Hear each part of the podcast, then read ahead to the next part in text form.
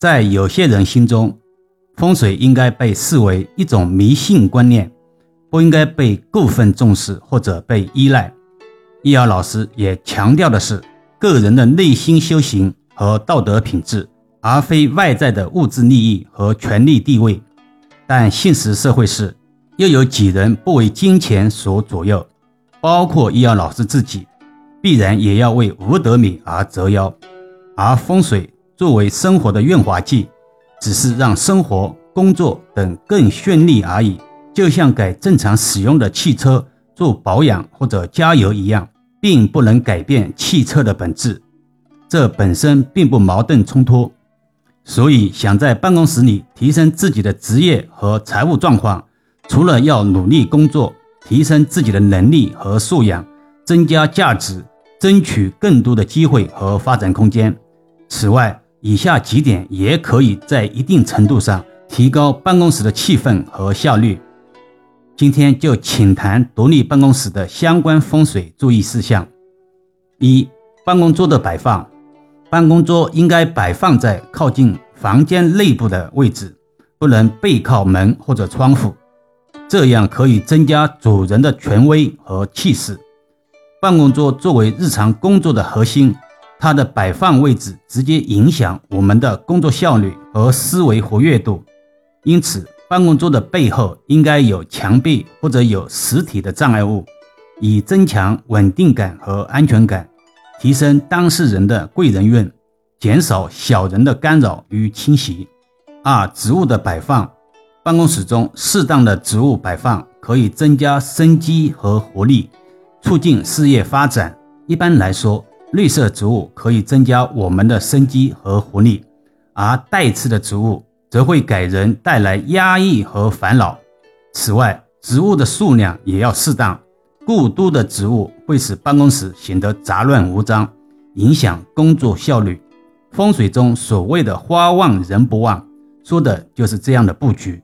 要懂得喧宾夺主在绿植应用中的不利因素。三。光线和颜色的运用，办公室的光线要足够明亮，以保持室内空气的流通和清新。颜色方面，可以选择一些明亮而清新的颜色，如绿色、浅蓝色等。易遥老师平常给委托人布局时，经常说的一句话就是：“因风水源于生活，高于生活，与美观协调背道而驰的不是好风水。”风水加美学才是王道，又跑题了。办公室的光线是非常重要的，对我们的工作效率和身体健康都有很大的影响。因此，我们应该尽量让自然光线进入办公室。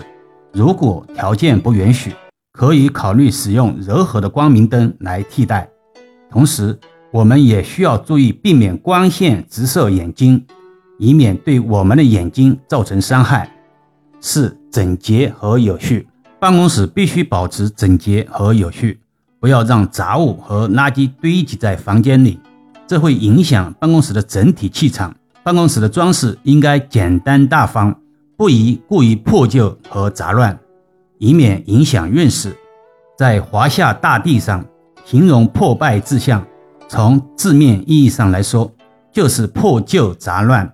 哪一天，易遥老师会针对破败之象做一期深层次的内容，敬请关注。